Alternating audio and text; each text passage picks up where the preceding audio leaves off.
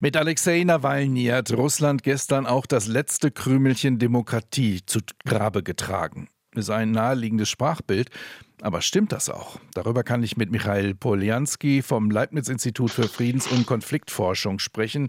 Er stammt aus einer Stadt an der ukrainischen Grenze, hat dort noch Familie. Schönen guten Morgen, Herr Poljanski. Schönen guten Morgen, Herr Kastricius.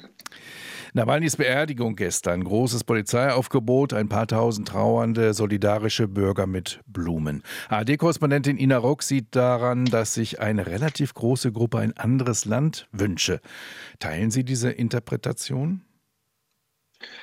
Ich würde diese Aussage ähm, insoweit teilen, dass ich sagen würde, dass in Großstädten ähm, in der Tat eine große Gruppe von meinen äh, Landesleuten sich befinden, die ein anderes Land sich wünschen.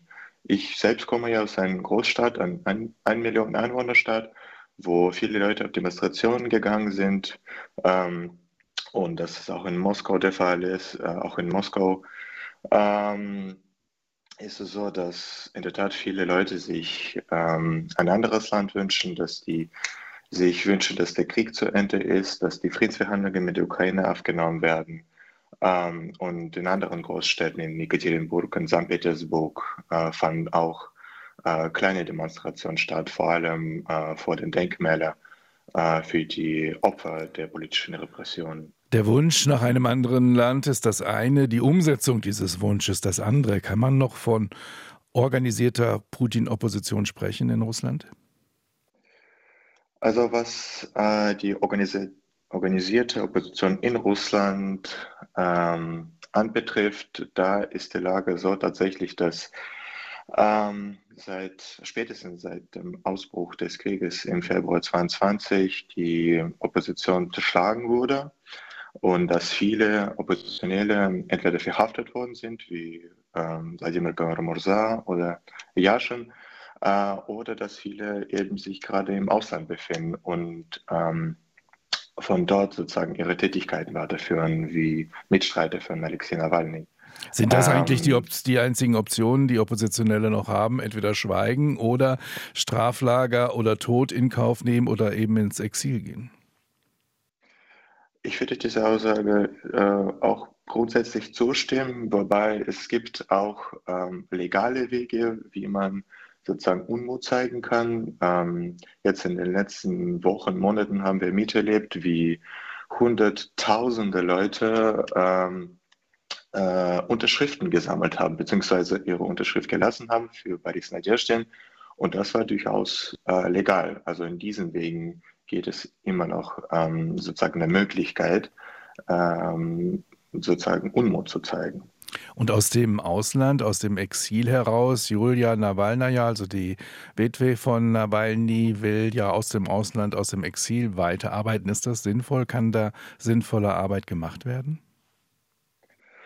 Nun, nun, die Zeit wird sozusagen zeigen, inwieweit es sinnvoll ist. Wir haben ein Beispiel von Svetlana Tichanowskaja, die seit äh, 2020 ähm, aus Litauen überwiegend ihre Arbeit führt. Und da gibt es durchaus ziemlich interessante Projekte, die man umsetzen kann.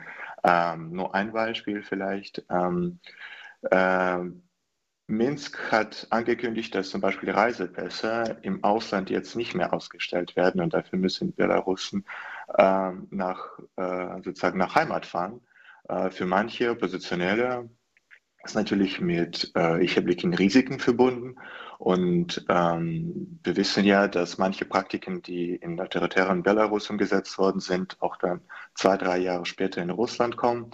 Äh, und dann äh, gegebenenfalls, wenn was Ähnliches in Russland passieren sollte, äh, könnte Julia Nawalny an so Art wie Svetlana Tichanowska das gemacht hat, so eine äh, Art alternativen Reisepass ausstellen, so, äh, das auch in Europa anerkannt wird. Also solche Projekte finde ich ziemlich sinnvoll. Andererseits wird immer wieder berichtet, dass doch Putin tatsächlich auch noch stark Unterstützung hat in Russland. Sie haben es eben schon gesagt, vor allem auf dem Land wohl eher, in den Städten nicht so sehr. Verlässliche Umfragen gibt es da natürlich nicht, aber wie ist Ihre subjektive Einschätzung? Wie stark ist die Unterstützung für Putin im Land? Also was die Umfragen in diktatorischen und totalitären Verhältnissen angeht, das ist in der Tat ähm, nicht einfach, äh, das einzuschätzen. Ich würde wahrscheinlich in diesem Zusammenhang nur ein Beispiel bringen. Ähm, die Agentur Russian Field führt ähm, Umfragen schon seit Jahrzehnten in Russland und meines Erachtens es kommt wirklich auf die Fragestellung an.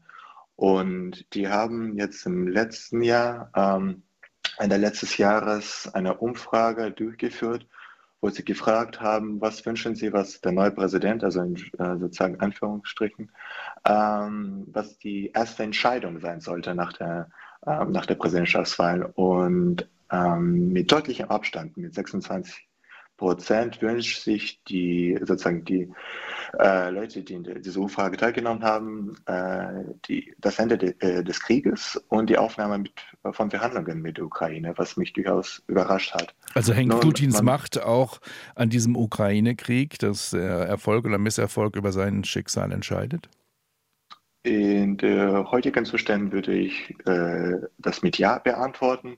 Vyacheslav Volodin, der jetzige äh, Vorsitzende äh, von der Staatsduma Unterhauses des russischen Parlaments, hat äh, vor einigen Jahren gesagt, dass Russland ist Putin, Putin ist Russland. Ich würde es heute so interpretieren, dass äh, Krieg ist Putin, Putin ist Krieg und solange Putin an der Macht ist, wird äh, diese Kriege auch fortdauern, weil äh, seine viele von seinen Unterstützern tatsächlich jetzt ein Interesse haben an der Fortsetzung des Krieges und der Erfüllung der Ziele, die äh, sozusagen die Putin jetzt formuliert hat.